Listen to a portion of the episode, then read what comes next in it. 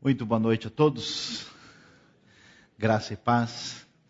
Ah, muito bom a gente poder adorar a Deus ah, e alegrar-se em Deus por tanta coisa boa que Deus tem permitido na nossa vida. E nós queremos agora tentar refletir um pouco na palavra de Deus. A gente tem pensado nesse mês de maio no relacionamento entre as pessoas, na comunhão. E hoje nós vamos refletir sobre um pequeno versículo ah, com duas palavras que aparece no livro de Êxodo, capítulo 20, versículo 13, que talvez não tenha sido ah, um mandamento tão considerado na história humana. Se existe um mandamento bem transgredido, seguramente é esse. O texto bíblico nos diz: não matarás. É interessante uh, a gente observar que o não matarás faz parte uh, do que é chamado as dez palavras, ou os dez mandamentos, e que uh, aparece no centro da aliança que Deus vai fazer com Israel. Isso é destacado em Deuteronômio, capítulo 5, também no livro de Êxodo, na verdade, inicialmente em Êxodo. E nós temos uh, nesse tipo de eh, tratado, nessa aliança de relacionamento que Deus estabelece para que o povo de Israel observe com atenção, tem a ver com dez mandamentos, que é uma espécie de resumo da vontade divina. E é interessante, uh, nós temos quatro mandamentos que são mandamentos que falam diretamente do relacionamento entre o indivíduo e o próprio Deus e seis mandamentos, que são mandamentos que falam do relacionamento horizontal entre as pessoas. E chama a atenção que o sexto mandamento é o não matarás, mas o quinto diz: honra teu pai e tua mãe, para que os teus dias se prolonguem sobre a terra, ah, dando ah, um espaço para refletirmos aqui ah, de que a relação dentro da família particularmente relacionamento com os pais, é fundamental uh, para que a pessoa dê a continuidade da sua uh, vida no relacionamento com a sociedade. Quem não honra pai e mãe não vai ouvir ninguém e dificilmente vai levar em consideração os outros mandamentos que são apresentados aí. Portanto, os demais uh, mandamentos que envolvem não matar, não adulterar, não furtar, não dizer falso testemunho, estão na decorrência dessa relação familiar. E quando uh, nós vemos isso um pouquinho mais de perto, é impressionante a gente observar, uh, surpreendentemente, como na nossa cultura histórica existe o que a gente pode chamar de um fascínio pela morte. E é interessante a gente ver como é que a cultura pagã antiga, tanto a que estava em torno de Israel como a que a gente tem, existe uma quantidade gigantesca de divindades e seres ligados ao sagrado que são monstruosos, que matam, que bebem sangue, que fazem coisas ah, muito associadas a essa ideia ah, assustadora ligado à morte e ao terror, a tradição cultural dos povos. Uma coisa assustadora é até o que a gente ouve uh, nas cantigas de Niná. Né? Nana nenê que a cuca vem pegar. Umas coisas assim meio sem noção. E, e até uh, as músicas em outras línguas, você vai ver para as crianças, elas são apavorantes e associadas a essa relação com o terror. Por que, que será que isso é tão impressionante? Eu tive a oportunidade de morar há algum tempo na cidade de Boston. E uma das tradições que remonta à época dos antigos celtas e que está presente uh, nas muitos países de fala inglesa é o chamado Halloween, que é uma festa que evoca a, a, a morte. E a coisa é tão impressionante, eu me lembro de um caso que tomou conta assim da cidade, que criou um alvoroço, porque um sujeito se matou no Halloween. E ele se pendurou, se enforcou na frente de casa ah, mas como a coisa é tão tétrica, ninguém nem percebeu, achou que era enfeite da festa. Assim como muitas vezes as pessoas põem caixão na frente de casa, caveiras, coisas do tipo, e achando que era mais um enfeite diferenciado. Eu sei que o tempo foi passando, as pessoas foram trocando e aquele enfeite continuava lá. Ah, e diante disso, quando chegou a época em que o pessoal troca né, a decoração para a ação de graça, depois para o Natal, o pessoal foi ver mais de perto e o sujeito estava morto. E realmente impressiona como não só lá, como até na nossa cultura, na nossa realidade, existe esse fascínio com a morte, fascínio que a gente observa, por exemplo, nas artes, principalmente nas artes e nos, na cultura esportiva uh, que acompanha o nosso cotidiano. É impressionante como, uh, se a gente pudesse contar né, numa televisão, quantas cenas de morte, de morte brutal aparecem em qualquer canal durante 24 horas. É impressionante. O que é chamado de filme de ação, assim dito eufemisticamente, é um filme onde um monte de gente morre brutalmente. E existe algo que é, é, surpreende, porque há uma atração estranha, é, aparentemente irracional, incompreensível pela morte e a morte violenta. Ah, por isso, essa brincadeira de mau gosto, já que o assunto é morte, né, eu acredito em ódio à primeira vista. Ah, é interessante é, ver que numa dimensão de contraste, de oposição, essa cultura de fascínio pela morte e o terror e a violência, a, a, a, fé bíblica, quando surge no Antigo Testamento, ela vai numa direção de celebrar o Deus da vida. Essa é a razão por que não se fala tanto sobre a vida pós-morte, e isso vai ser um assunto discutido um pouco mais para frente, porque a obsessão pelo assunto é tão grande que a fé do Antigo Testamento prefere uh, não entrar nesses detalhes, tal é o fascínio e a atração que isso exerce quase que morbidamente né, nas culturas do mundo antigo. E ao mesmo tempo em que existe esse fascínio, existe essa ameaça da morte e da morte especialmente associada ao assassinato e ao homicídio. É interessante que quem lê o mandamento, e às vezes ele é citado da maneira mais indevida possível, não matarás. A palavra ratzar, que aparece no texto original, significa de fato não cometerás assassinato. Tem a ver com homicídio. Não significa que você não pode matar barata, por exemplo. Sei que muitas pessoas no coração falaram amém. Né? Ah, não quer dizer que a pessoa que dá um tapa num borrachudo, mais conhecido como pernilongo, dependendo da, ah, que essa pessoa cometeu algum erro, ou que alguém que pisou numa planta, ou matou um tatu-bola no jardim.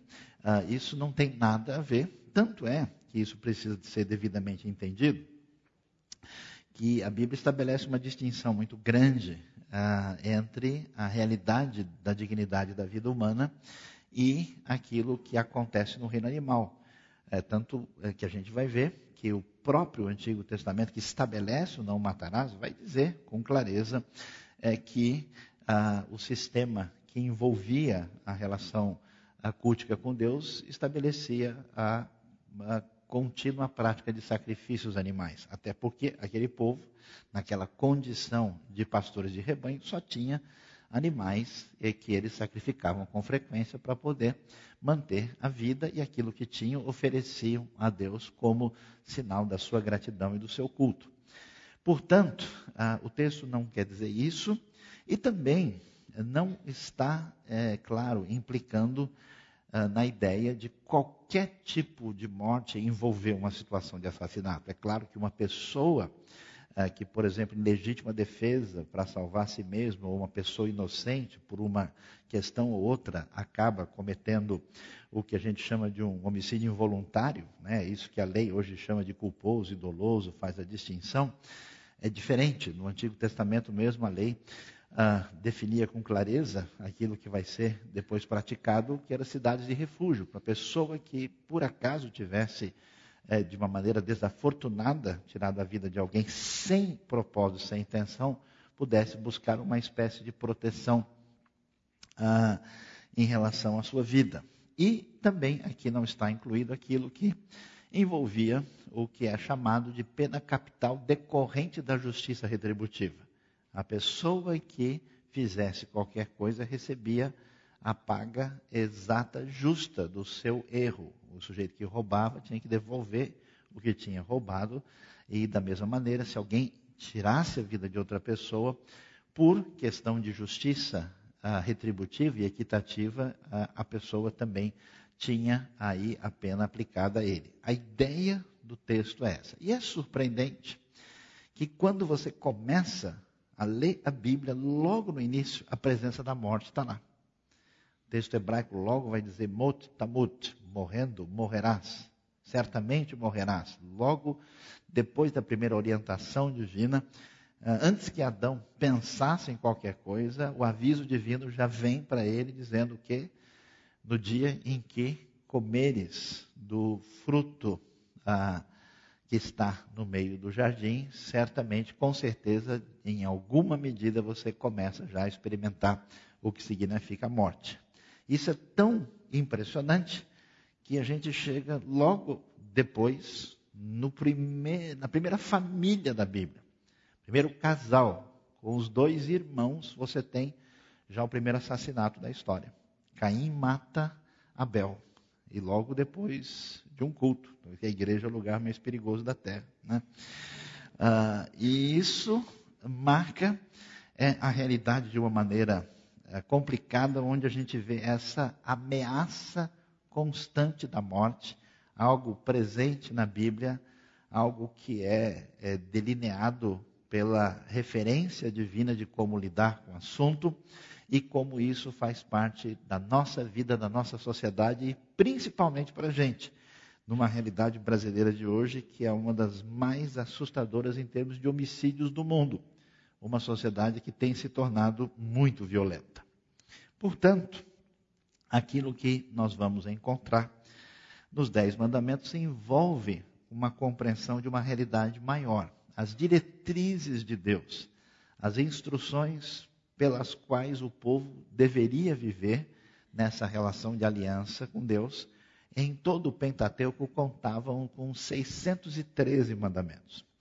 Desses 613, o resumo, vamos dizer assim, a, a essência de tudo que tinha sido apresentado aparece nos dez mandamentos, nas dez palavras que vai envolver aí o mandamento não matarás. E desses dez, o destaque, principalmente é, nítido, apresentado por Jesus em Mateus 22, 40, onde o texto vai dizer algo muito interessante, que a, toda a lei depende desses dois, desses dois mandamentos. E depende, literalmente, o texto original fala que é, nestes dois mandamentos estão pendurados todo o restante da lei. Isso chama atenção porque a gente imagina, ao ler o Novo Testamento, que aquilo que Jesus está dizendo é uma espécie de novidade completa. Mas não é o caso. Jesus, na verdade, está reforçando aquilo que foi dito e que está relacionado com essa ética aí dos Dez Mandamentos, ah, quando a gente vê que a gente deve amar o Senhor Deus sobre todas as coisas. O texto mais significativo do Deuteronômio, chamado texto do Shema Israel, ouve Israel, vai dizer: ame ao Senhor teu Deus de todo o teu coração, toda a força, ou seja, o que significa a, a primeira diretriz maior, amar a Deus e amar o próximo, a, que aparece, na verdade, em Levítico capítulo 19. Então, as referências que concentram o entendimento maior de diretriz da vida envolve amar Deus e ao próximo, que emerge da própria lei e apresenta essa diretriz tão valiosa do não matarás. Agora, qual é a razão por que o homicídio é tão grave? Por que, que ele é tão sério? Por que, que essa coisa que era tão comum no mundo antigo, porque o mundo antigo dividido nas classes distintas na sociedade, considerava o homicídio de uma pessoa dita inferior normal. O mundo romano antigo, até uma criança que nascesse não era gente direito. É como se fosse fazer um aborto fora da barriga. Está tudo certo. Até dois anos, os pais, entre aspas, tinham o direito de tirar a vida da criança, porque ela não era ainda gente no sentido completo da palavra. Era muito simples, pegaram um escravo e tratá-lo como se fosse um animal e se tirar a vida dele, não é a mesma coisa que tirar a vida de uma pessoa suficientemente digna. O pensamento bíblico rompe com essa lógica perversa e vai apresentar para a gente o que é chamado de imago Dei, ou seja, a imagem de Deus, que é a base da dignidade da vida humana, que é vista como sagrada, como uma realidade de uma dignidade inalienável que pertence ao ser humano ah, por si só. Por quê? Criou Deus, o homem, a sua imagem, a imagem de Deus o criou. Homem e mulher os criou, Deus os abençoou. Ele disse: sejam férteis, multipliquem-se, encham e subjuguem a terra, dominem sobre os peixes do mar, as aves do céu, os animais que se movem pela terra. Então, a base, o fundamento, a razão de ser, porque o homicídio é algo tão grave, tem a ver não só como uma espécie de pecado no sentido horizontal da palavra, mas também no sentido vertical. O pecado contra uma pessoa, tirar da vida, é um pecado diretamente contra Deus, já que o ser humano é a imagem de Deus.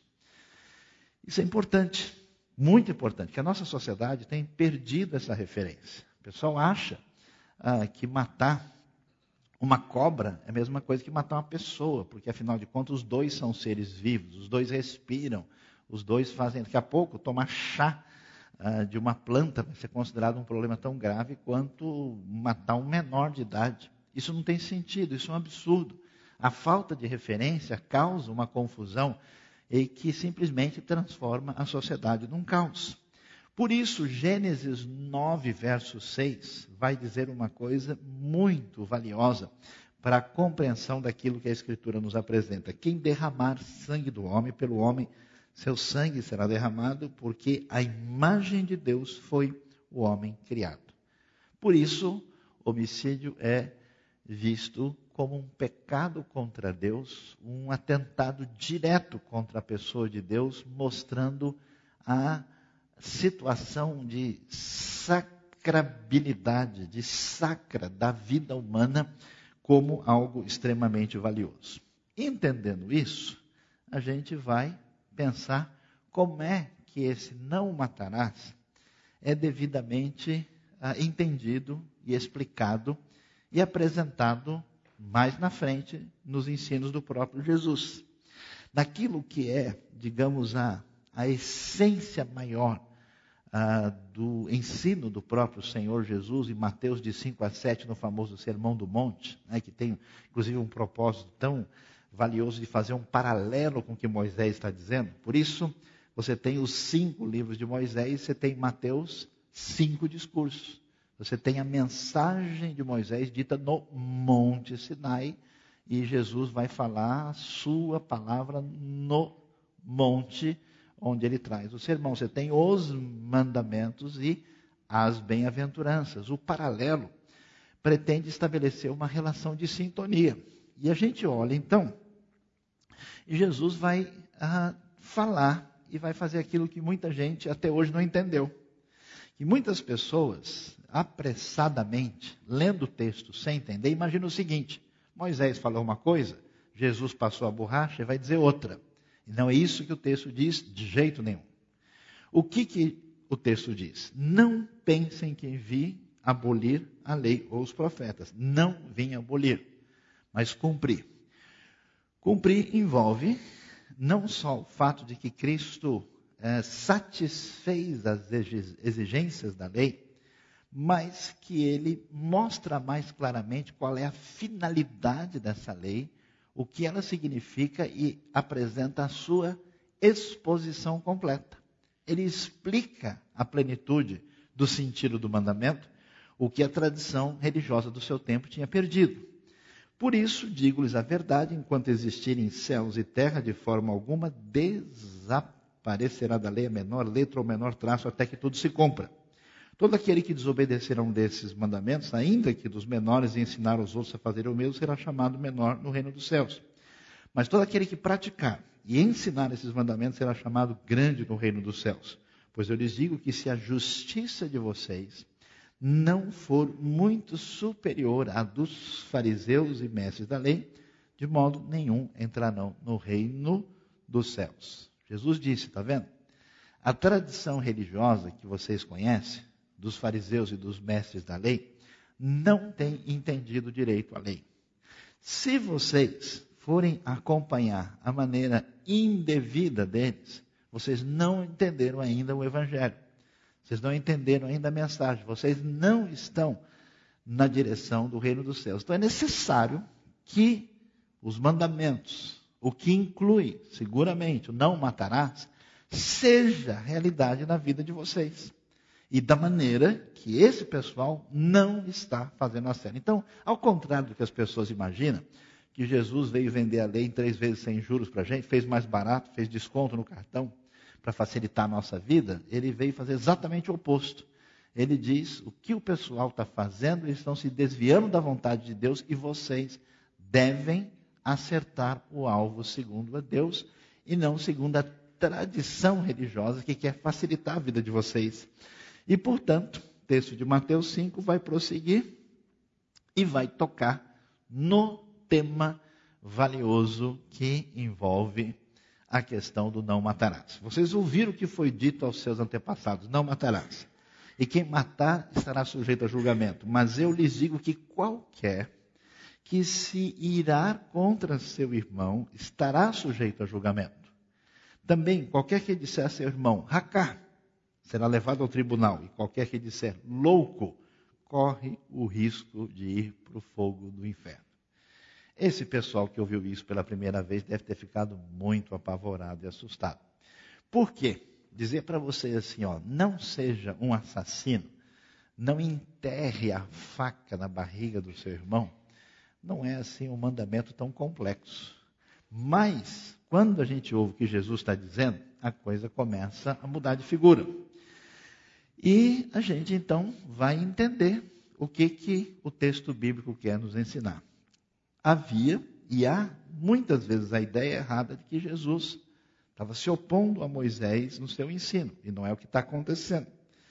E era natural, já que essa relação de sintonia, Jesus aparece como o profeta outro, que tinha sido anunciado, inclusive, pelos próprios escritos de Moisés, era natural que perguntasse qual era a relação que havia entre o que Jesus está fazendo e aquilo que aparece aí como autoridade que existe na lei de Moisés. E aí, o que, que a gente descobre? O exemplo prático de como é que Deus quer que aqueles que são seguidores de Jesus, discípulos desse rabino diferente da Galileia, como é que eles vejam a questão.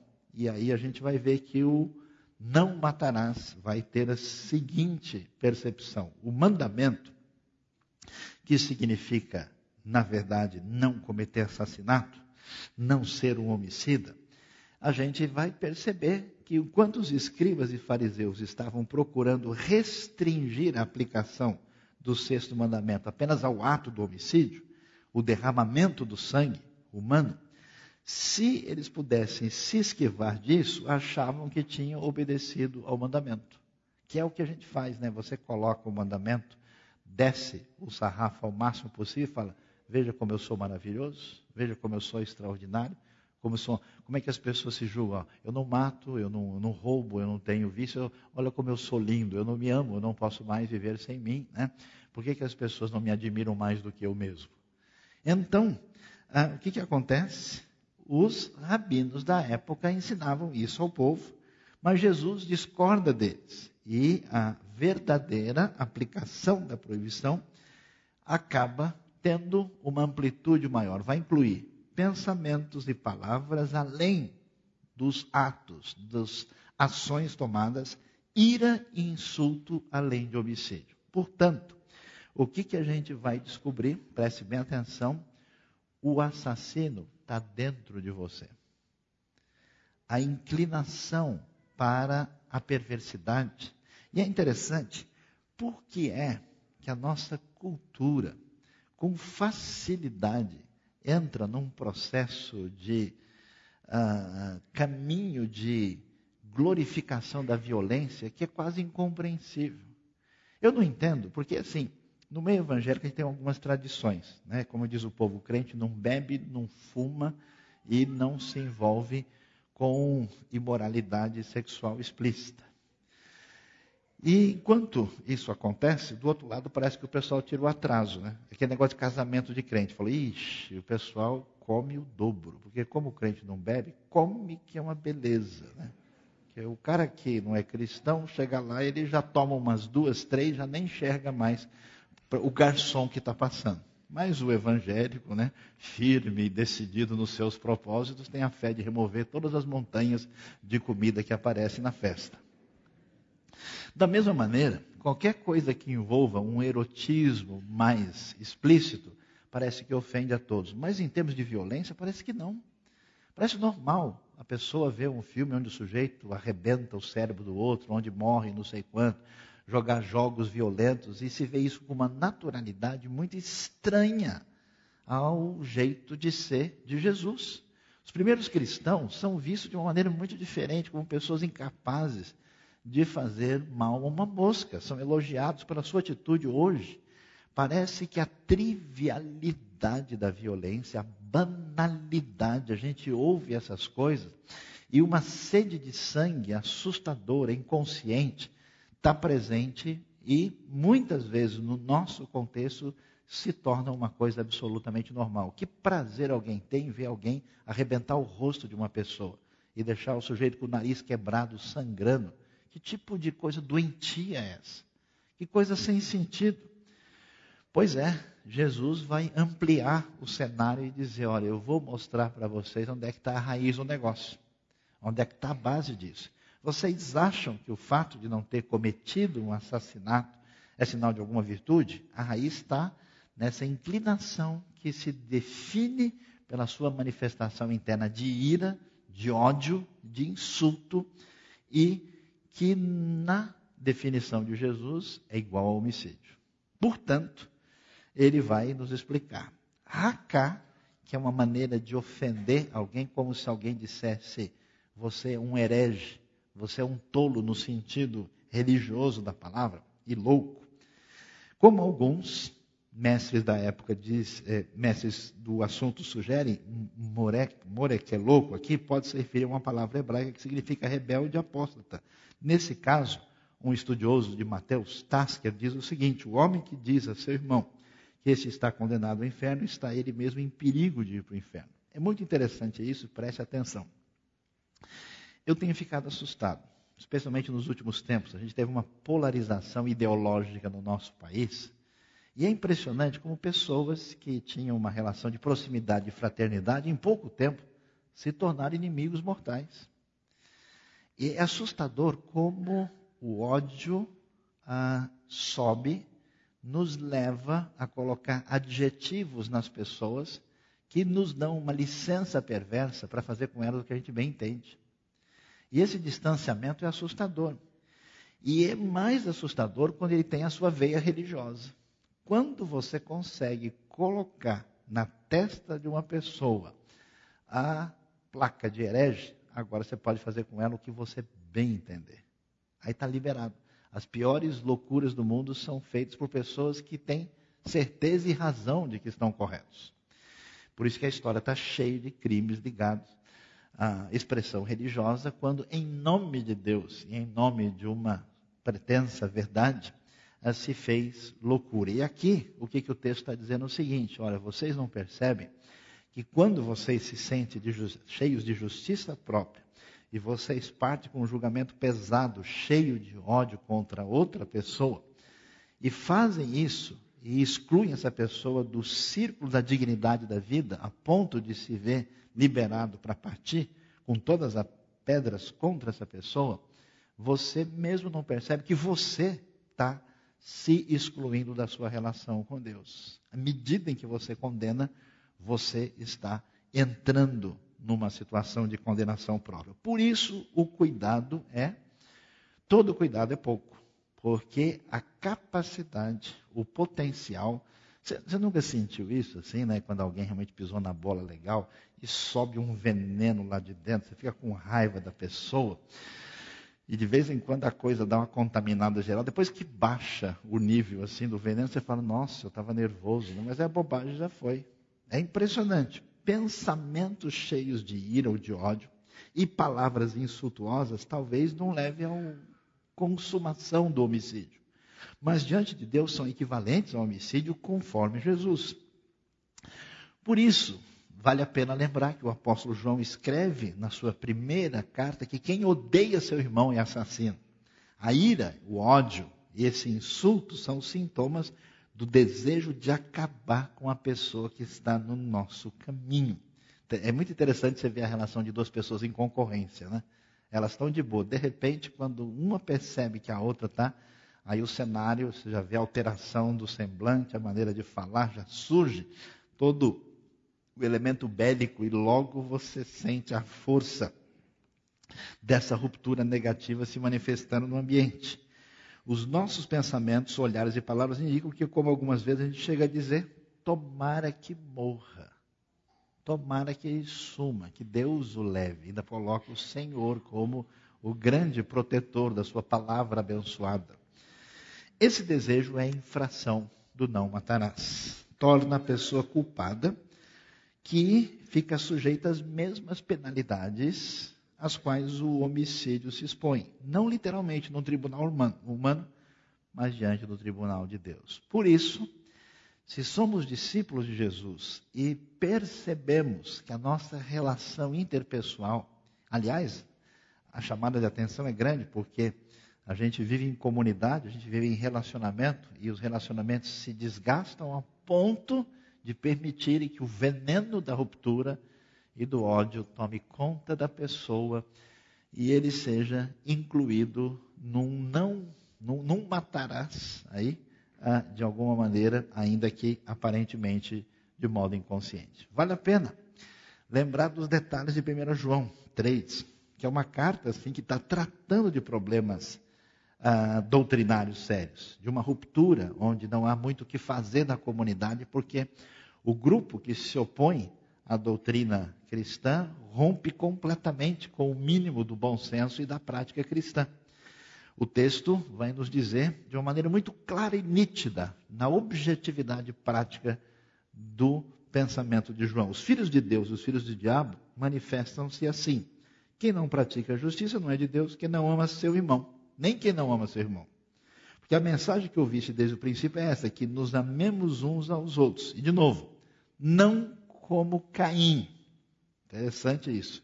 Que era do maligno. E matou seu irmão. E a pergunta: e por que o matou? Porque suas obras eram más e as de seu irmão eram justas. O mais assustador que pode acontecer na nossa vida, preste bem atenção nisso, é que o ódio que leva ao homicídio surge quase sempre por razões absolutamente fúteis e sem sentido. Excluindo o caso dos assaltos e essa violência urbana que tem o seu contorno mais nítido nas grandes metrópoles no mundo de hoje, tradicionalmente os homicídios acontecem numa relação de proximidade, de pessoas que se conhecem, pessoas amigas, que celebravam juntas e faziam alguma coisa onde havia uma relação de um pretenso vínculo entre elas. E geralmente a gente tem raiva de alguém por quê?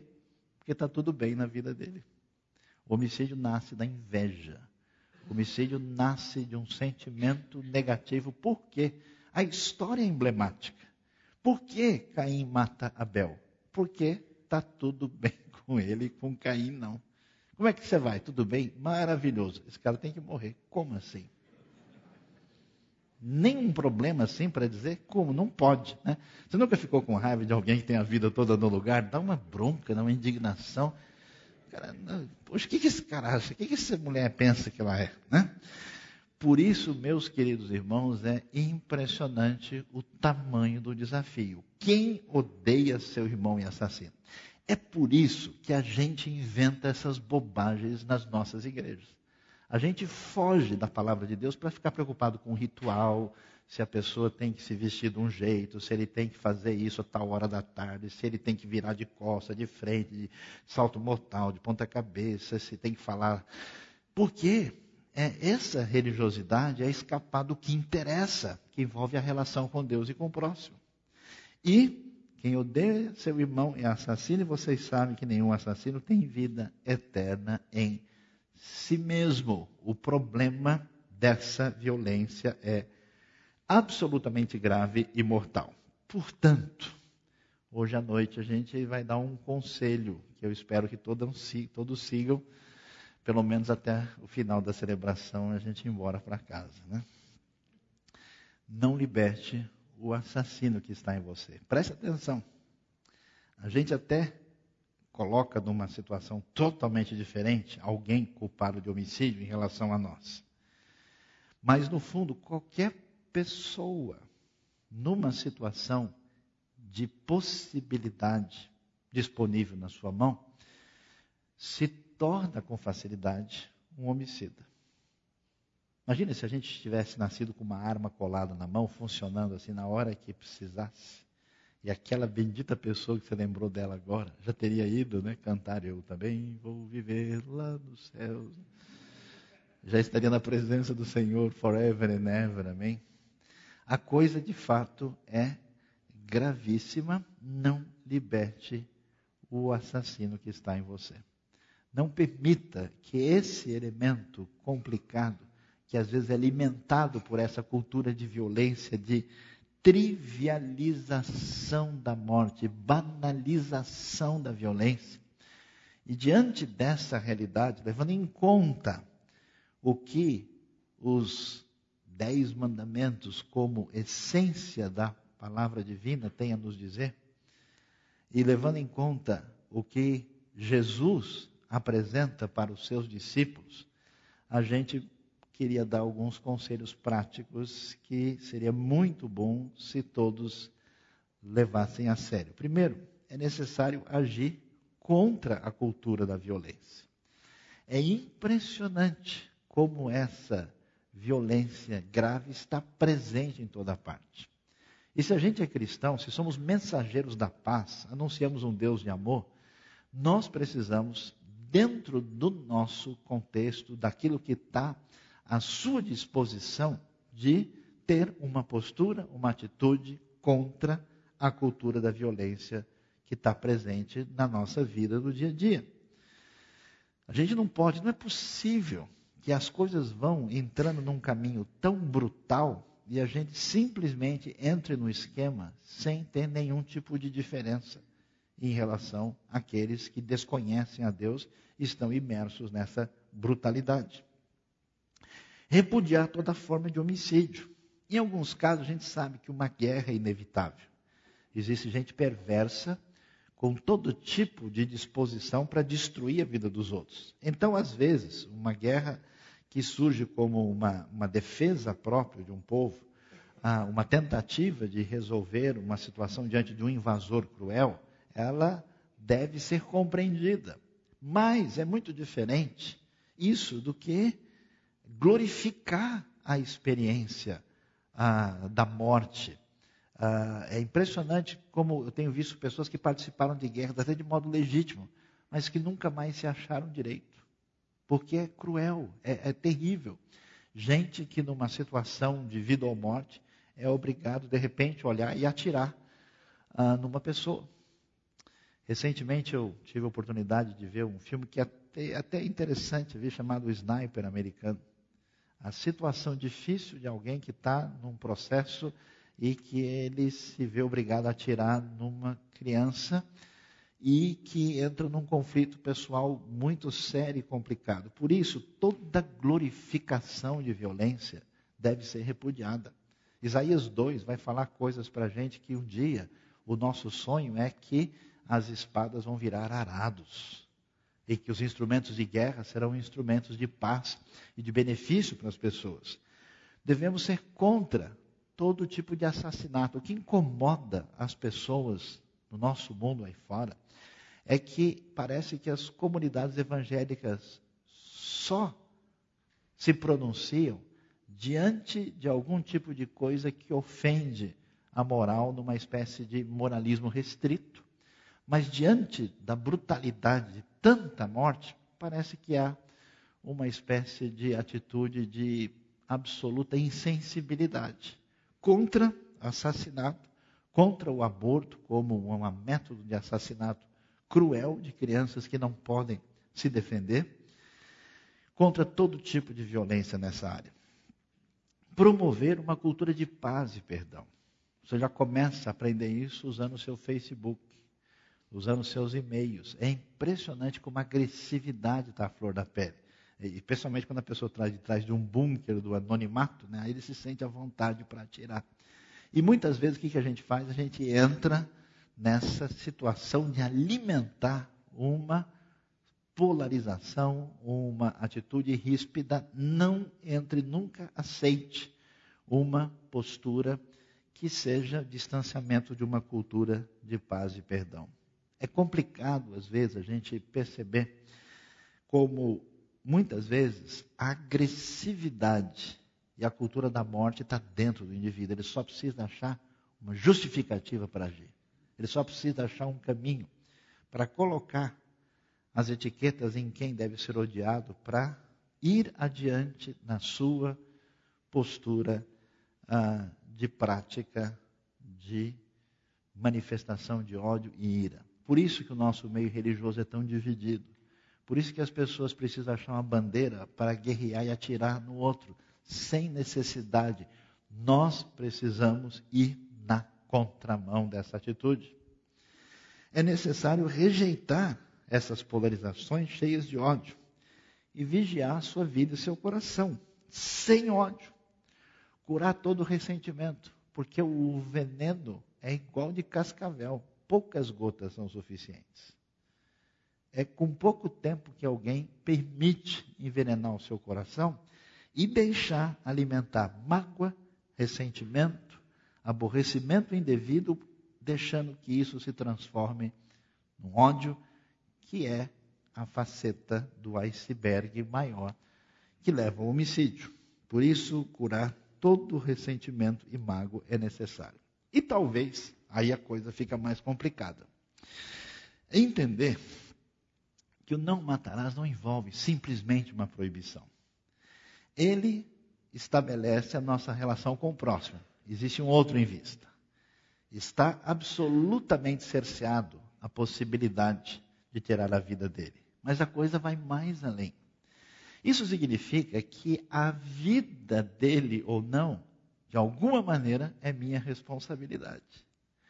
Por isso, eu preciso me incomodar com o outro, no sentido que a ameaça da vida do outro é da minha alçada. Não é interessante, voltando para o texto de Gênesis capítulo 4, a famosa pergunta de Deus para Caim? Deus não diz: Caim, por acaso você quebrou o mandamento?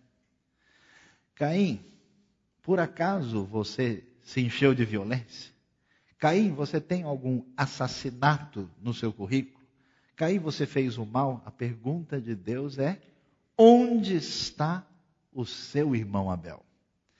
A pergunta contra o homicídio, a pergunta para ser o exercício prático da nossa vida, para que ela não se encha do veneno que leva ao homicídio, à morte, é exatamente a preocupação com a vida do meu irmão. Qual é a resposta de Caim? Por acaso eu tenho alguma coisa a ver com meu irmão? Eu tenho que me preocupar com o desafio missionário da igreja? Eu tenho que me preocupar, eu tenho que cuidar da minha vida. Já tenho que cuidar da minha família, já é muito. Eu tenho lá que me interessar por que está acontecendo no interior do Piauí. Eu preciso me preocupar com o que acontece nas confusões do governo brasileiro com a cidade de São Paulo, com a vida do meu vizinho, eu tenho é que pagar as minhas contas e amanhã segunda vai vencer mais uma. Já está muito. O caminho de Deus é diferente. Nós somos responsáveis pelo outro, pelo nosso irmão, e temos a responsabilidade de agir de alguma maneira para que a morte ou a ameaça da morte não se torne uma realidade na vida daquele que Deus coloca no nosso caminho. Portanto, que Deus nos abençoe e nos ajude a caminhar na direção de deixar o sujeito bravo preso aí dentro. Bota ele bem no fundo e engula a chave, mas não deixa a chave cair perto. Suma né, com esse potencial e que a gente não só evite aí aquilo que é tão problemático, que é a experiência humana mais talvez terrível da história, mas que Deus nos ajude a ser caminho de bênção e de vida na uh, vida das outras pessoas, de modo que isso realmente vale a pena. E para a gente entender qual é a seriedade disso, a gente imagina, né? Não, Deus quer que eu vá à igreja, Deus quer que eu faça o culto, que eu reze o Pai Nosso, que eu fale os mandamentos, que eu cumpra tal ritual. Aí Jesus coloca as prioridades no lugar. E a ideia é, se você estiver na igreja no meio de uma celebração de adoração e de repente se lembrar que seu irmão tem um ressentimento contra você, não é nem você, é ele contigo. Saia da igreja imediatamente, vai fazer as pazes com ele. Não espere o fim da celebração. Procure o seu irmão e peça-lhe perdão. Primeiro vá, depois venha. Primeiro vá reconciliar-se com ele, venha e ofereça sua adoração a Deus. Assim deve ser o cidadão do reino. Jesus claramente diz que se estiver dando a oferta, fazendo aquilo que você acha que é a sua participação maior para a celebração, para tudo. E vai lá e coloque a coisa no lugar, porque é assim que o cidadão do reino deve viver. Que Deus abençoe a nossa vida e o nosso coração nesta noite. E para encerrar essa reflexão, a gente vai ver um pequeno vídeo de um pensador ah, judeu lituano francês que se preocupou muito. Ele vai mostrar para a gente que o começo do conhecimento profundo que o homem deve ter, que a gente procura, especialmente na filosofia, na verdade não está na compreensão do conhecimento do ser, mas em algo que vem antes, que envolve a ética, a relação com o próximo. E nós vamos ouvir, um, preste atenção, o texto é um pouquinho denso, mas eu acho que vai ser útil e valioso escutar um pouquinho do que Emmanuel Levinas tem colocado à disposição de nós para a reflexão da nossa vida.